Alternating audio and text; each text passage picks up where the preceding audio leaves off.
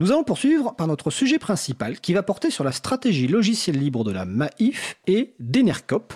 Donc j'ai le plaisir d'avoir avec moi par téléphone Chris Woodrow qui est conseiller en technologie et responsable de la stratégie open source du groupe MAIF. Bonjour Chris.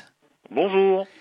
Et en studio avec moi, euh, avec nous mais plutôt, euh, Julien Negros, administrateur système d'Enercop. Bonjour Julien. Bonjour. Donc l'objet de cette, euh, de cette émission aujourd'hui, c'est un peu d'expliquer pourquoi deux entreprises privées qui ont évidemment des structures assez particulières et elles vont ces personnes vont l'expliquer, ont mis en place une stratégie logicielle libre, où elles en sont et quels sont les, les, les, projets à venir.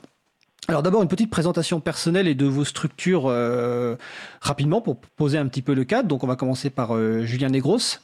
Ben moi je viens de la licence Colibre dont vous aviez reçu euh, le, créateur, euh, Vincent Mabillot ici même je crois, euh, par téléphone il me semble. Et du coup après j'ai travaillé dans une SS2I plus classique où il y avait une démarche assez volontariste euh, envers les logiciels libres, mais pas non plus. Euh, on était très loin du, de la priorité.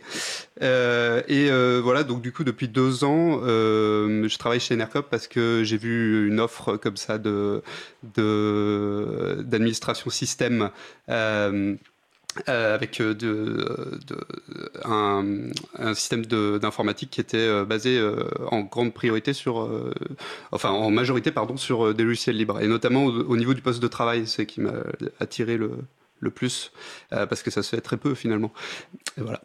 Et une petite présentation euh, d'Enercop alors, une Ener... phrase Oui. Et on y reviendra alors, en détail après. Alors, une, phrase. Euh, alors, Enercop, c'est un, un, réseau de coopératives euh, un peu partout en France euh, qui propose, qui est un fournisseur d'électricité où euh, tout le monde, euh, particulier et professionnel, peuvent peuvent s'abonner pour avoir de l'électricité qui a la particularité d'être en contrat direct avec les producteurs. on est alors beaucoup de de structures font de l'énergie de oui de l'énergie verte, mais pas enfin, comme nous, où c'est du circuit court, euh, très peu. Donc, euh, on a, et puis on est sous forme de coopérative.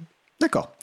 Alors, même question pour euh, Chris Woodrow de la Maïf. Euh, je travaille pour la Maïf, c'est la mutuelle d'assurance des instituteurs de France, qui est une une mutuelle d'assurance qui a été créée en 1934 euh, et qui s'adressait euh, majoritairement aux instituteurs à l'origine et qui s'est ouverte depuis. Donc mon parcours, c'est euh, plutôt côté développement logiciel. Ça fait un peu plus de 15 ans que je travaille dans le développement logiciel, donc j'ai travaillé dans plusieurs, dans plusieurs sociétés ces dernières années. Et il y, a, il y a quelques années, le, le, le, la route m'a mené vers la Maïf, euh, à la fois pour euh, la partie ingénierie euh, logicielle et aussi architecture.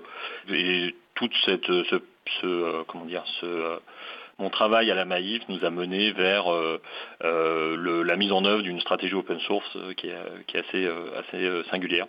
Et, donc, j'imagine qu'on va développer ça tout à l'heure. Euh, tout à fait. Là, c'était une présentation euh, introductive. Alors, euh, j'ai noté d'ailleurs un truc euh, qui, est, qui, est, intéressant de, de, de convergence euh, entre vous et puis même entre l'émission. C'est Enercop, il y a l'énergie militante, la Maïf, l'assureur militant, et vous intervenez dans Libre à vous, l'émission militante.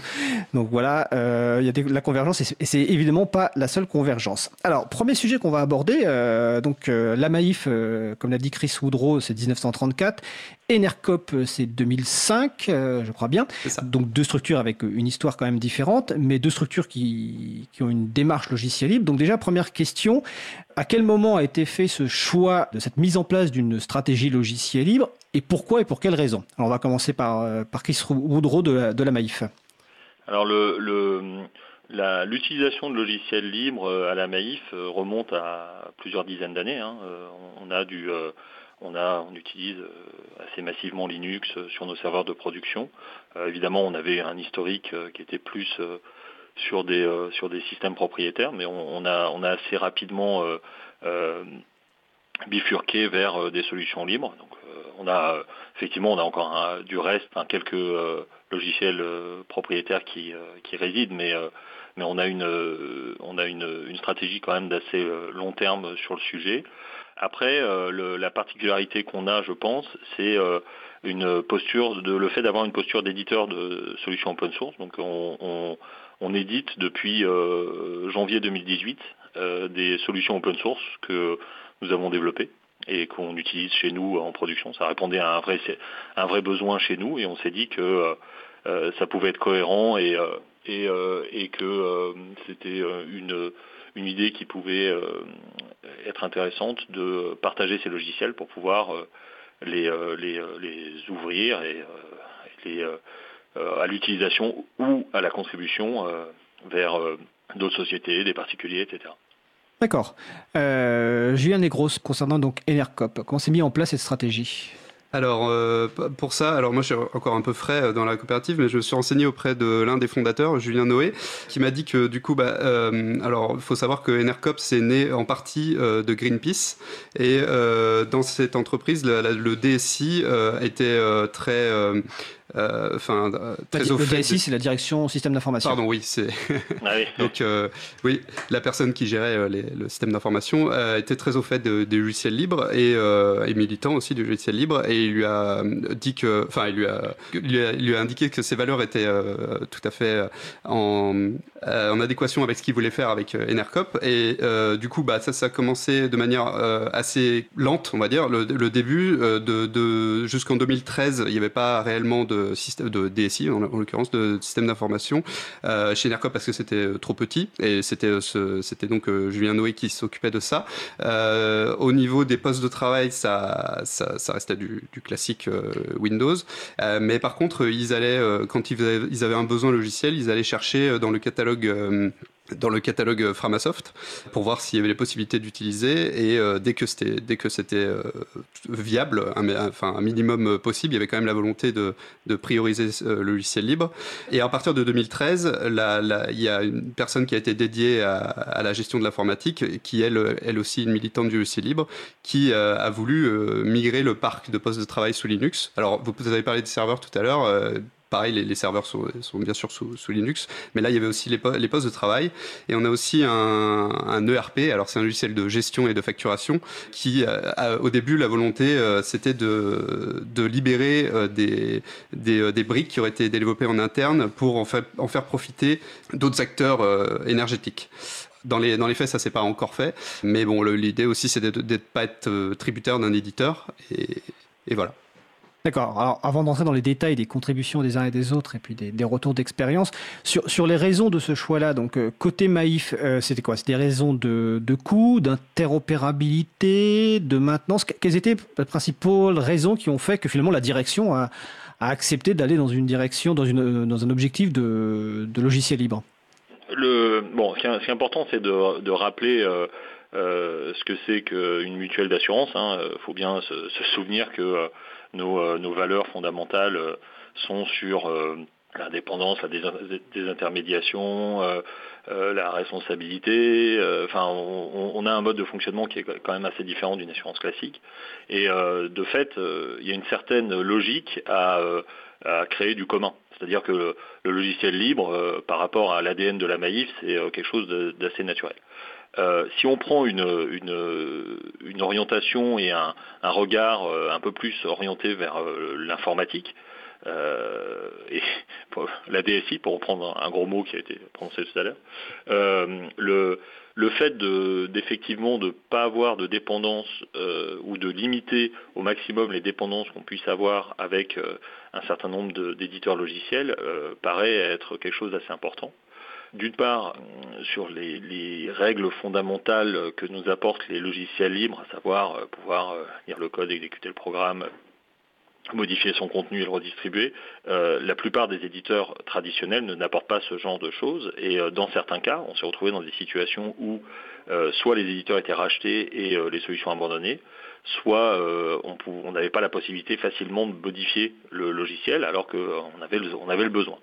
Et euh, donc le fait de se dire qu'une des façons de euh, consommer de l'open source, c'est aussi de contribuer à l'open source parce qu'on a conscience que l'open source se base sur le fait qu'il y ait des contributeurs, euh, ça a été quelque chose d'assez naturel et, d'assez simple à, vendre à notre direction informatique et notre direction en général. D'une manière, générale, on n'y serait jamais arrivé sans la direction, sans le conseil d'administration. Euh, on, a, on a été beaucoup soutenu et c'est quelque chose qui est assez important pour nous. D'accord. Je pense qu'on reviendra tout à l'heure sur ce point, sur le, soutien de la direction dans les, dans les entreprises ou même euh, dans d'autres structures. Euh, côté euh, Enercop, donc Enercop a un statut de coopérative, société coopérative d'intérêt collectif. Est-ce que donc le choix du logiciel libre, quelque part, c'est aussi de la cohérence euh, avec ce statut de coopératif? Ah oui, c'est bah, tout à fait ça. C'est comme ça qu'on peut le défendre et c'est comme ça que ça a été euh, à la base euh, le, choix. coopérative, donc coopération. Il y a aussi la notion de transparence, de bien commun. c'est des valeurs que, que euh, même mes camarades qui sont pas forcément euh, euh, très au fait des logiciels libres et de l'informatique en général se retrouvent dès qu'on en parle un petit peu, qu'on leur explique la démarche, ce qu'on essaie de faire. Et euh, au niveau, euh, au niveau vraiment, enfin plus la direction stratégique d'Enercop, dans notre première charte réseau, il était question de, de vraiment explicitement de l'open source. Alors j'ai pas, j'ai pas l'extrait là parce que c'est plus, c'est plus la même. Et dans l'actuel, il n'y a pas, il y a plus la motion d'open source explicite, mais euh, il est question de, l'appropriation des enjeux, des enjeux énergétiques en mettant en bien commun les savoirs et savoir-faire intellectuels et industriels.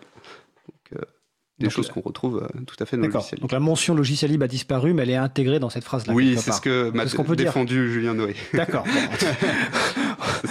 C'est ok. Donc voilà. Donc là, on a on a on a compris donc que c'est c'est côté Maïf donc c'est à partir de 2018 et on va rentrer un petit peu dans le détail. Et puis euh, Enercop un peu plus ancien, mais euh, c'est un travail en cours. Donc donc on va parler un petit peu donc de la mise en œuvre de cette euh, stratégie. Comment ça se passe? Déjà côté serveur, donc euh, un petit peu comme Chris Woodrow l'a dit, globalement vous avez si j'ai bien compris, vous avez principalement vos serveurs sur un système d'exploitation libre de type GNU Linux. Oui, ça? tout à fait. Une Debian, pour ne pas citer. Une Debian. Donc ça, c'est un côté, on va dire, historique. Depuis le départ d'Enercop ou ça s'est fait au Alors, je, je crois bien que c'est euh, que c'est depuis le départ, ouais. Euh, il y a peut-être eu euh, d'autres types de serveurs au début. Je sais que maintenant, dans notre parc, on n'en a qu'un seul qui n'est pas Debian et qui nous sert quand même à, pouvoir maintenir des postes sous, sous, sous GNU Linux parce que euh, ça nous permet d'avoir des bureaux à distance pour certains logiciels qui n'existent pas sous GNU Linux ou, des besoins particuliers. D'accord. Donc ça c'est la partie, on va dire, quelque part souvent la partie la plus simple, la partie serveur, parce que bon, bah, les systèmes libres fonctionnent très bien. Euh, il n'y a pas, contrairement au poste de travail, il n'y a pas une interaction directe avec la personne utilisatrice, donc la formation est peut-être moins compliquée. Enfin, il n'y a pas de formation souvent. Tout à fait. Et donc peut-être que sur la partie poste de travail, on va aborder cette, cette question formation. Alors, euh, donc avec Julien Negros, en attendant, on parlait un petit peu de la place du logiciel côté serveur, un peu l'historique de, de, de, côté Enercop, donc de Debian, GNU Linux, un peu présent partout. Je crois que c'est un peu la même chose côté euh, côté Maïf. C'est une prédominance des systèmes libres sur la partie serveur. Oui, tout à fait. Oui. On a dû, euh, on, a, on est plutôt côté CentOS, mais, euh, mais effectivement on a du, enfin, on a du Red Hat aussi. Hein. Et, et, et, donc du coup, oui, il y a une prédominance des, des logiciels libres euh, côté serveur. Alors comme je disais, c'est la partie entre guillemets la peut-être la plus simple parce que les systèmes libres fonctionnent très bien sur la partie serveur et il n'y a pas de personnes utilisatrices directement, en tout cas il n'y a pas de formation. Donc la partie plus, plus compliquée c'est peut-être plutôt poste client et on va venir avec euh, euh, après avec Enercop qui a une expérience là-dessus. Mais continuons avec la Maïf. Tout à l'heure donc en introduction vous avez dit qu'en 2018 vous avez je crois prononcé le mot d'éditeur de logiciels libres si je me souviens bien. Donc voilà, donc ça bah, c'est quelque chose qui est intéressant, c'est que euh, moi j'ai découvert la Maïf, euh, bon, au-delà de la, la mutuelle d'assurance évidemment, mais dans le monde du logiciel libre, il y a, je crois que c'était l'an dernier quand vous avez reçu un prix donc au salon euh, POS à Paris de la meilleure stratégie logiciel libre, et notamment donc la, la mise en libre d'outils que vous aviez développés en interne. Alors est-ce que vous pouvez expliquer un peu pourquoi vous avez fait ça et euh, quels sont les outils que vous avez développés en interne en essayant de, de les rendre compréhensibles pour tout le monde parce que je crois que c'est des outils assez techniques. Vers 2016, euh, la direction de la Maïf a décidé de, euh, de diversifier un petit peu son offre euh, vers d'autres types de services en complément des services assurantiels. Et cette diversification a donné lieu à une expérimentation côté système d'information.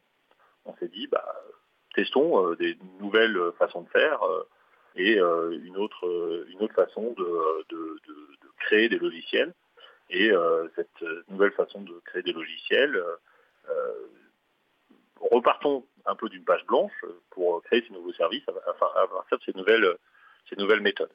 Et de fait, on a, à partir de ce moment-là, développé des solutions, notamment qui permettent de gérer les API. C'est utile que j'explique ce que c'est qu'une API Je pense, oui. Donc une, API, c'est une, façon de, qui permet à, deux logiciels d'interagir et, et à partir de ce moment-là, on peut, via un réseau informatique, donc permettre à deux ordinateurs qui sont distants d'interagir et de communiquer le plus simplement possible. Le problème, c'est que si on veut, on peut fournir des services par API. c'est le cas d'un certain nombre d'API qui existent et qui permettent de euh, récupérer euh, des, données, de souscrire à des services, etc. Et donc, on a créé une solution d'API management qui, sert à euh, sécuriser ces API, à faire en sorte de créer de la traçabilité. c'est assez important dans notre métier de savoir que c'est telle personne qui a fait l'appel et qui a souscrit à l'API. C'est de pouvoir euh, avoir de la gestion de flux, du, euh, ce qu'on appelle du throttling, à savoir euh, permettre de faire en sorte qu'on n'ait pas trop d'appels à un instant T pour éviter qu'il y ait soit des utilisations malveillantes, soit des, utilisations involontairement malveillantes, parce que ça arrive parfois qu'on fasse une erreur dans la configuration de, de son client. Et à partir de ce moment-là, enfin, on a créé une solution qui permettait de faire ça. La deuxième solution qu'on a créée, c'est une solution qu'on appelle de feature flipping. Euh, le feature flipping, c'est quoi? C'est euh, euh, ce qui permet à un service web en ligne d'activer à chaud une fonctionnalité. Donc ça, c'est les deux premières briques qu'on a, a libérées. Et puis, au courant de l'année 2018 et 2019, on a rajouté une solution de mise en œuvre de la GDPR. donc, cette solution, c'est la solution qu'on a mise en œuvre chez Maïf pour adresser la, la, problématique de la GDPR, savoir gestion des consentements, euh, demande d'accès aux, euh, données euh, personnelles et demande de suppression des données personnelles principalement. donc cette problématique, on l'avait à l'échelle du groupe Maïf. Hein. Je, pense que vous imaginez qu'il y a énormément de, enfin, on a énormément de bases de données, de, d'applicatifs divers et variés qui contiennent des données personnelles. Suite à ça, on, a réouvert d'autres d'autres briques. Et euh, la toute dernière qu'on a ouverte, c'était euh, la solution de classification des euh, mails entrants. À savoir, quand vous envoyez un mail à la, manif, à la on peut avoir une quarantaine de personnes finales à qui adresser ce mail. On est parti du principe, il y a un certain nombre d'adresses qui existent, alors ça paraît idiot comme ça de dire que on a besoin de, enfin, on peut demander aux sociétaires d'écrire à la, bonne adresse. Néanmoins, euh, quand vous avez un problème de fuite d'eau, par exemple, en général, vous prenez la première adresse sur laquelle vous tombez quand vous, cherchez sur le web. Et de fait, euh, bah, on recevait énormément de mails euh, qui n'étaient pas forcément aux bonnes adresses, avec pas forcément. et donc, il y avait une nécessité de classer ces mails, les envoyer aux bonnes personnes, etc. Et donc, on a créé une solution qui s'appuie sur du machine learning et qui analyse le contenu du mail essaye de comprendre le contenu du mail et en fonction de ça, euh, envoie le mail euh, au, bon, destinataire. Bien évidemment, euh, vos mails sont toujours traités par un humain. C'est juste que pour faire en sorte que le mail arrive le plus vite possible à la personne qui va traiter ce mail. On a jugé que c'était intéressant de, libérer cette, solution parce que, bon, bah, d'une part, en français, il n'existait pas de, solution efficace pour faire ça. Et, d'autre part, ce que je trouve assez intéressant, c'est qu'on offre beaucoup de visibilité sur la façon dont on traite les données et euh, des, utilisateurs. Ça, offre de la transparence euh, par rapport à vos sociétaires, par exemple? Bah, Oui, euh, là vous pouvez savoir, quand vous envoyez un mail à la mail, vous pouvez savoir la solution qui est utilisée pour le, lire et pour, et pour le, le traiter. Quoi. D'accord. Euh, avant de revenir à, euh, votre expérience euh, côté Maïf, je, vais préciser aussi que quand vous parliez de GDPR, c'est donc en français c'est le RGPD, hein, c'est le règlement général de la protection des données. Julien Negros côté NRCOP, est-ce que vous aussi vous avez une, politique de libération de, d'outils que vous développez en interne, ou est-ce que peut-être que vous développez pas spécifiquement d'outils en interne, je ne sais pas. Est-ce que vous avez une politique de équivalente? Alors non. c'est alors faut, faut savoir que peut-être juste pour contextualiser, le, là où je travaille, euh, l'administration système, c'est on est euh, un peu allé euh, séparé du, du, reste du pôle numérique qui s'occupe du notamment du développement et de la gestion des données et on n'a pas forcément les mêmes les mêmes vues euh, sur ce genre de, choses. Et euh, historiquement, euh, je crois qu'il y avait, la volonté de le faire, mais ça n'a pas été, pas été fait. Donc nous, nos, contributions, enfin la contribution d'Enercop au logiciel libre se fait de manière plus pécuniaire. Je pourrais développer plus tard peut-être. Ouais. On, va, développer plus tard. Je vais revenir juste sur la maïs, parce que j'ai une petite question par rapport donc à. Et après, on passera un peu au poste de travail aussi pour comparer. Est-ce qu'en libérant ces, ces, outils que vous développez en interne, vous avez d'autres objectifs, comme par exemple, vous espérez peut-être de, des contributions externes, par exemple de la recherche de bugs, vous espérez peut-être que ce soit réutilisé par d'autres structures, ou vous n'avez pas du tout cette recherche d'objectifs?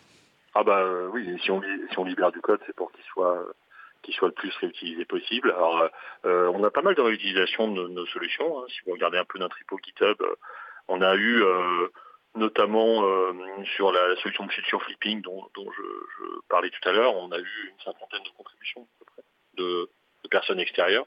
Ce qui est, assez, assez sympathique, c'est que non seulement on a des, on, se rend compte parce que le, enfin, le, moi c'est pas le premier logiciel libre auquel je participe.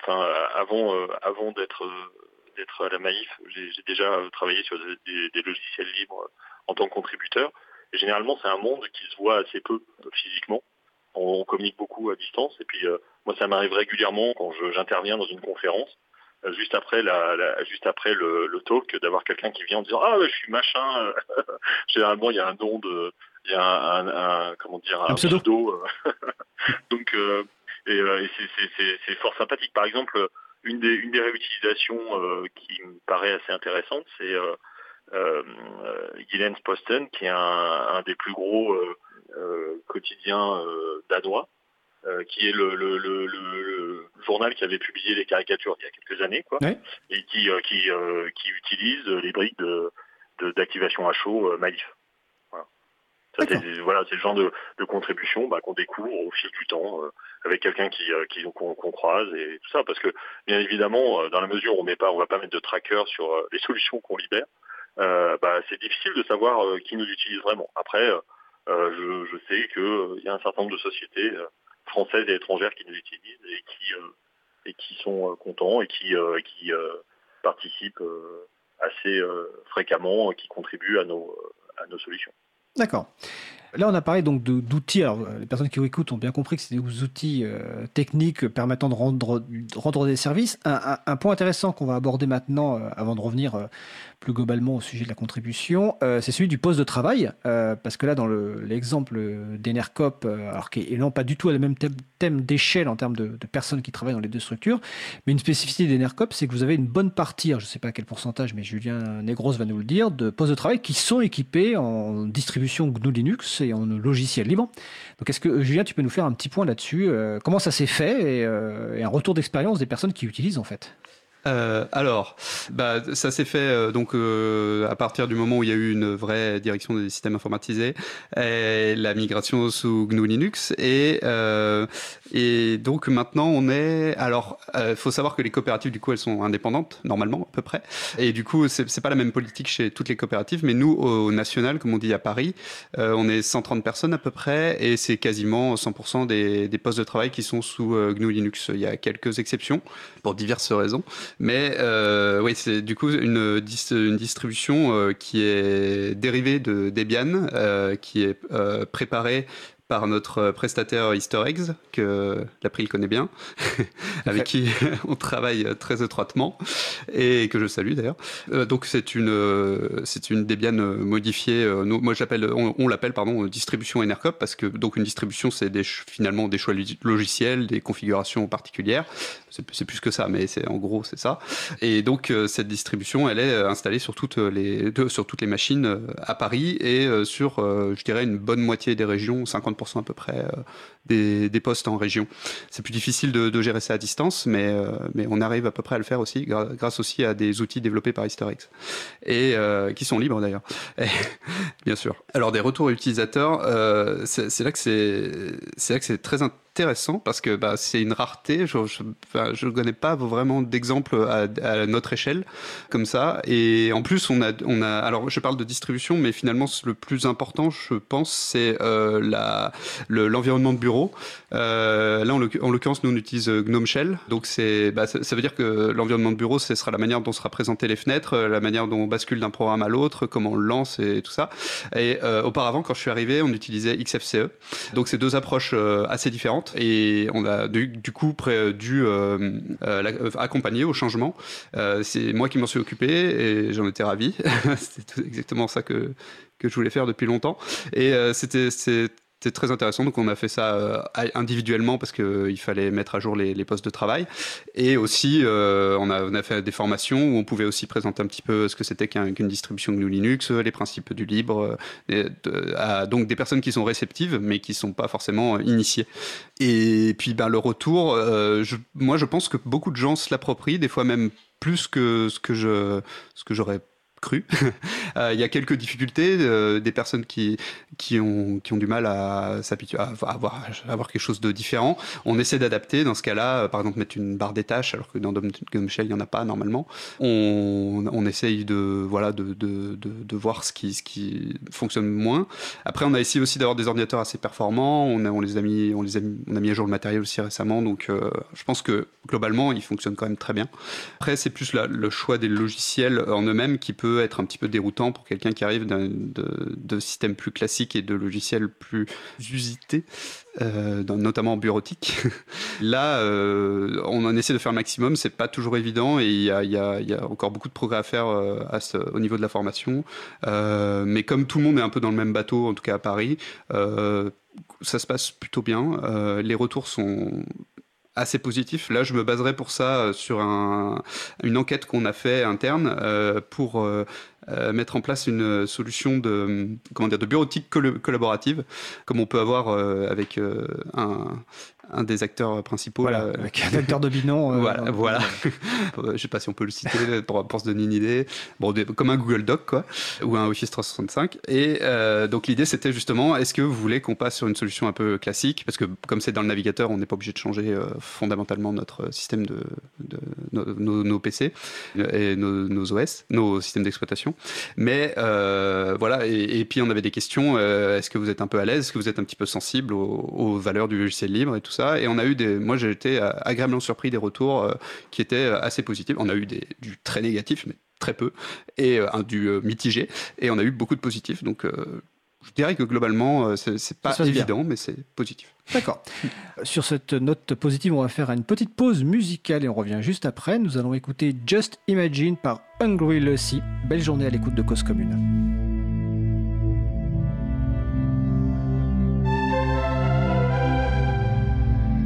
Cause Commune. 93.1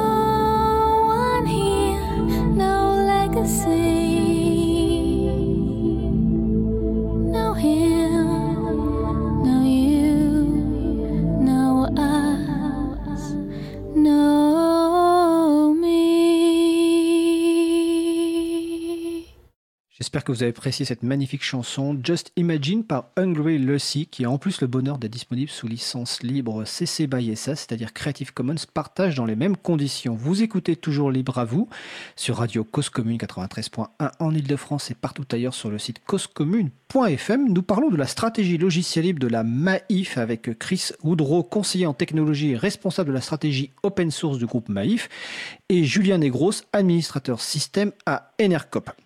Alors juste avant la pause musicale, on parlait du poste de travail et je voudrais là revenir sur un sujet qui est euh, l'impact euh, du choix du logiciel libre sur les équipes. Tout à l'heure, en introduction, euh, Julien a expliqué qu'il a souhaité rejoindre Enercop parce qu'il savait qu'Enercop faisait du logiciel libre.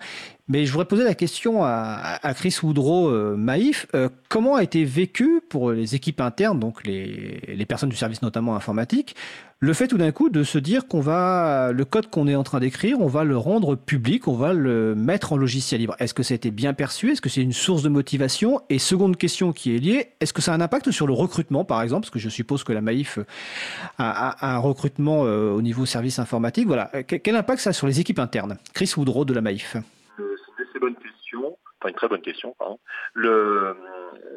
effectivement, euh, il y a un, impact très très euh, très très vertueux quelque part parce que euh, ma, conviction en tant que, développeur logiciel senior maintenant, ici à dire, mais c'est ça, c'est que les gens ne sont pas leur code et que il y a une certaine, un certain détachement à avoir entre la personne et le travail et que plus on montre son code à un nombre important de personnes, plus euh, quelque part on améliore ce code.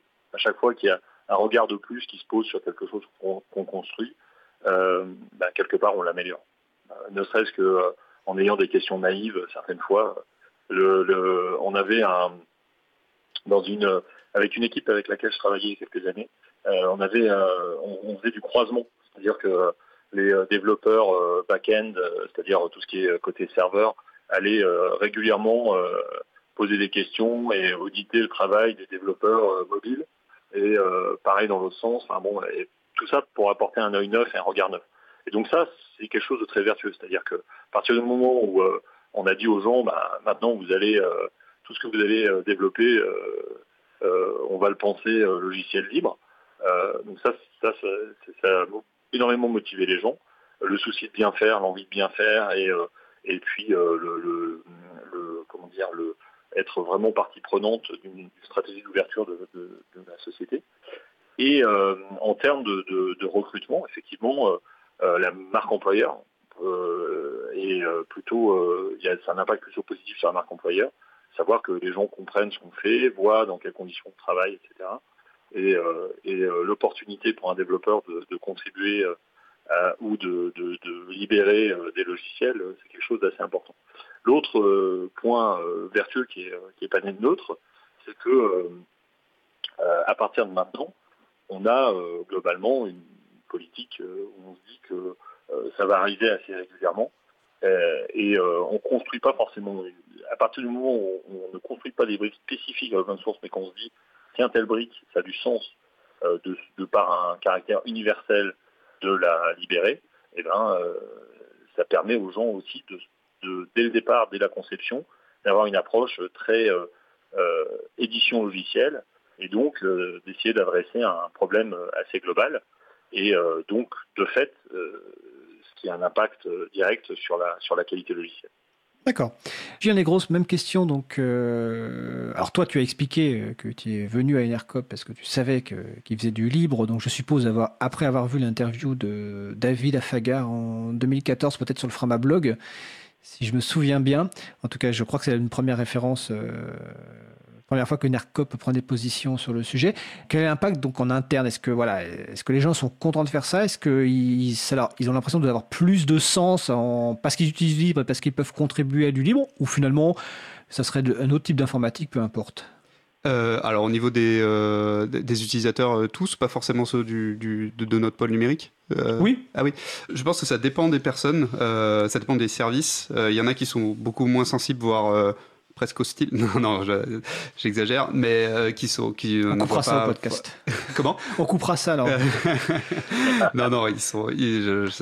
mais disons que voilà, c'est clairement pas euh, du tout leur, leur, leur envie, mais d'autres qui, euh, qui voit très bien l'intérêt et, au niveau des valeurs, euh, l'adéquation avec euh, les valeurs de la, coopérative, qui, aiment bien l'idée d'avoir un petit peu justement une alternative à d'autres solutions et qui sont très réceptifs à, ça. Et puis au niveau de mon, bah, moi je travaille avec trois autres personnes, nous c'est notre moteur. si, on, si on travaillait plus avec du logiciel libre, on serait très malheureux.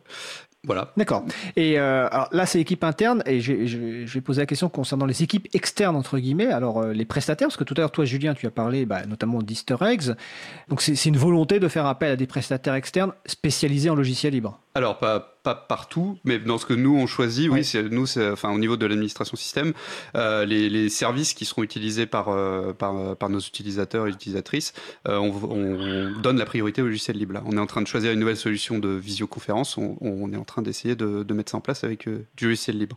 Avec, euh, on travaille pour la suite collaborative avec Arabois et donc Easter eggs et et voilà, pour, pour la messagerie, il y a, il y a Sogo. Euh, c'est la messagerie en général, donc un groupe ware, je sais je sais pas ce que c'est de traduction française, la les gestions d'agenda et, et, euh, et, de messagerie. De contact, de messagerie, etc. Ouais. Mm. Et, et, donc, dans, dans ce cadre-là, il y a une demande au prestataire de reverser ce qu'il contribue. Si potentiellement, par exemple, il corrige un bug ou il, euh, ou il rajoute une fonctionnalité, de le remonter dans la version originale du logiciel. Ah bah dans, dans, ce cadre-là, oui. alors, je sais que Easter eggs, ils, ils le, le, font. Et notamment, on a eu des, des demandes précises parce qu'on utilise euh, un gestionnaire d'annuaire qui est euh, redistribué sous licence libre et qui est donc utilisable par n'importe qui, euh, qui est développé par Easter à qui on a demandé des développements spécifiques qui donc ont été, bah, ont profité au logiciel et dont, dont, on a payé pour ça. Et puis pour Collabora aussi, je sais que Arbois contribue à Collabora et on, leur, on les on les paye. Et puis Easter Eggs, on, ils fournissent énormément de, services informatiques euh, et eux, ils contribuent énormément au logiciel libre d'une manière générale. D'accord. Euh, côté Maïf, est-ce que euh, vous faites tout en interne ou vous faites appel à des prestataires externes? Et donc, même question, en fait, quelle est la relation par rapport aux prestataires externes, si vous en avez, notamment l'aspect contribution? D'une manière générale, là, je parle essentiellement du, monde du développement. L'aspect contribution, quand on modifie un logiciel libre, et le reversement, c'est plus que, c'est plus que, comment dire, une problématique morale. C'est même une problématique opérationnelle. Si vous faites, je sais pas, si vous, récupérez un logiciel en version 1, que pour X raisons vous avez besoin de modifier ce logiciel et que vous, vous apportez des améliorations si vous ne reversez pas vos contributions, le jour où la version 2 sort, euh, bah, vous avez été obligé de refaire ce que vous avez fait à la, la, fois d'avant. Alors que si euh, vous avez fait un certain nombre de, de, si vos modifications vous les avez euh, redistribuées euh, au logiciel source, euh, bah, ça vous permet directement de bénéficier de vos, de vos modifications pour que dans les versions ultérieures du logiciel. Donc c'est vraiment un gain économique et opérationnel important. Donc euh, nous, il n'y a pas vraiment de différence entre nos prestataires et nos développeurs internes, parce que on a aussi une, une politique d'embauche de, développeurs en interne pour pouvoir euh, maîtriser euh, notre notre système d'information et enfin éviter de, de diluer la maîtrise de notre système d'information. Et, et, et, donc, d'une manière générale, la contribution est, est, totalement encouragée. Euh, par les, euh, dans les développeurs quand euh, il y a matière à, sachant que nos outils de développement, c'est essentiellement des outils libres. On travaille notamment beaucoup sur Java. Et Java, c'est un, un langage informatique open source. D'accord. Tout à l'heure, Julien, dans son retour d'expérience, parlait du poste de travail. je ne peux pas m'empêcher de poser la question concernant la Maïf. Est-ce qu'il est prévu, à un moment ou un autre, d'étudier déjà la migration des postes de travail du personnel de la Maïf sur un environnement libre? Ou est-ce que c'est pas du tout prévu pour le moment? Alors, le, le pas quelque chose qu'on se, ferme. Néanmoins, comme, vous le disiez tout à l'heure, nous, on a un historique qui est qui est quand même pas neutre, euh, avec euh, un certain nombre de logiciels qui sont basés sur euh, plutôt sur un environnement Windows. Et, donc de fait, c'est plus compliqué. Et pour l'instant, effectivement, le, c'est pas quelque chose qu'on envisage à, court terme en tous les, en tous les cas. par contre, les, tous les gens qui sont directement impliqués dans la technique ont le choix de d'avoir un poste Linux et, euh, d'utiliser les outils, euh, les outils qu'ils veulent. Hein. donc, euh, et sachant que les suites logicielles, même propriétaires, pour la plupart maintenant sont compatibles avec Linux, ce qui permet d'avoir une, adoption progressive et qui permet d'avoir un libre choix par rapport à un certain nombre de nos, de nos collaborateurs. D'accord. Alors, le temps passe vite, on arrive bientôt à la fin de l'échange, mais j'ai une question que je ne voudrais pas oublier. Euh, on va commencer par euh, Julien Negros d'Enercop. Euh, quel conseil vous pourriez donner à, des structures qui, voudraient faire de même? C'est-à-dire qui se posent déjà des questions et qui se diraient, voilà, je veux aller vers le logiciel libre, est-ce qu'il y a des points de vigilance? Est-ce qu'il y a des conseils, des incontournables que vous pourriez leur donner comme conseil? Julien Negros d'Enercop. Alors, vaste sujet. je sais, oui. Euh, je dis, enfin, en plus, nous, dans notre expérience, du coup, c'est très, très lié aux utilisateurs et, dans, et utilisatrices. Et dans ce cas-là, euh, alors, il faut accompagner beaucoup. Il faut euh, expliquer, enfin, expliquer la démarche aussi, je pense, parce que sinon, euh, enfin, là, je, je, je, voudrais pas euh, être euh, dénigré, euh, mais enfin, je trouve que nos, nos mes, mes collègues ont beaucoup de, de mérite parce qu'ils sont très, ils sont très réceptifs dans la, dans la, en majorité et qui euh, sont tout à fait prêts à essayer de comprendre, à essayer d'évoluer, à essayer d'apprendre. Euh, et ce qui est pas, pas forcément évident. Donc ça dépend peut-être aussi du public. Est-ce qu'il y a un terreau qui est plus favorable? Moi, je pense qu'effectivement à Enercop c'est le cas et je le constate. Je pense que c'est possible dans beaucoup de structures à partir du moment où il y a une ouais, une prise en compte des, des, salariés. Ça vaut pour le monde du travail en général, d'essayer d'être un peu, euh, un peu attentif et, et, voilà. Puis faire bien attention, euh, ça on pourrait le faire plus, euh, attention au retour qu'on peut avoir. C'est-à-dire tenir compte des retours des personnes utilisatrices. Tout à fait, oui. D'accord. Et, et, de votre côté à la Maïf, Chris? Je suis totalement en phase avec, avec ce qui vient d'être dit. On, on, a, je pense que c'est effectivement extrêmement important de d'accompagner les utilisateurs et de vraiment prendre en compte leur euh, l'UX du poste de travail euh, et euh, de, de l'informatique en, général. Donc UX, expérience utilisateur. Oui, merci. mais je ne connais pas l'équivalent francophone pour répondre. Le, après, sur le sur l'utilisation de logiciels libres au sens serveur, je pense que c'est extrêmement important de de, démystifier un côté, euh, une espèce de crainte de euh, on n'a pas de support, euh, mais s'il y a des bugs, qu'est-ce qu'on va faire mais mais la sécurité, etc., etc. Je pense que là, il y a vraiment du, un mythe autour de ça qui est, qui est souvent relativement faux, à savoir que bah, la plupart des logiciels phares open source les correctifs, ils arrivent très très vite et euh, il y a une communauté qui est très active et donc euh, ça fonctionne plutôt bien. Et euh, donc je, pense que vraiment il faut se lancer et, voilà. ce qui ne, ce qui ne faut pas dire, ce qui ne veut pas dire qu'il faut se lancer, comment dire, directement sans sans plus que ça acquérir de l'expérience. Je pense qu'il faut internaliser les compétences sur les différents sujets euh, et, avoir des gens qui sont compétents sur, sur ces points-là.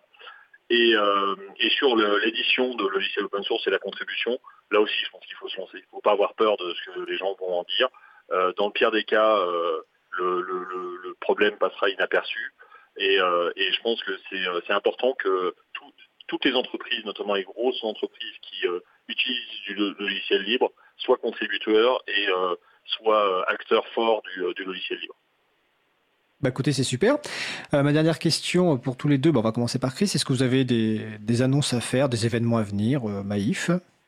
Euh, Oui, Guillaume Rincé, le CTO de la Maïf, fera une keynote au Paris Open Source Summit le, 11 décembre prochain. Donc si, si vous voulez assister à, cette, à cette présentation, ça sera avec plaisir que vous accueillera. Ben, on y sera. Donc le CTO, c'est donc le, directeur technique.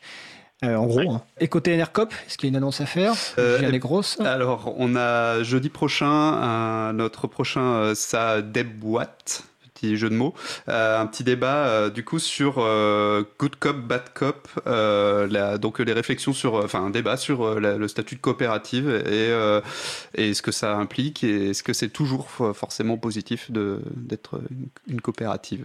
Et donc c'est dans les locaux de NERCOP à Paris, c'est ça Alors, Ou c'est ailleurs C'est ailleurs. je vais juste regarder où c'est exactement. Bon, sinon on mettra les références sur, le, sur, le site de l'émission. Et donc c'est le jeudi 5 décembre 2019, c'est bien ça C'est ça, c'est au Grand Voisin à côté d'Enfer de, Rochefort. Au Grand Voisin. D'accord. Bon, euh, Chris, vous serez à, au Paris Open Source Summit vous-même ah, non, malheureusement, moi, je peux, peux pas m'y rendre cette année, mais euh, mais euh, il y aura un certain nombre de mes collègues. Il y a aussi deux de mes collègues qui, ont des, des slots pendant le Paris Open Source Summit pour parler machine learning et et euh, stratégie open source. Donc euh, malheureusement pas moi cette année, mais vous pouvez voir mes collègues. D'accord, bah, ce sera avec plaisir.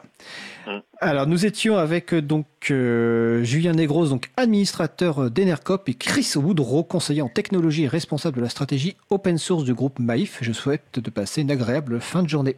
Merci. Merci beaucoup. Et à bientôt. Au revoir.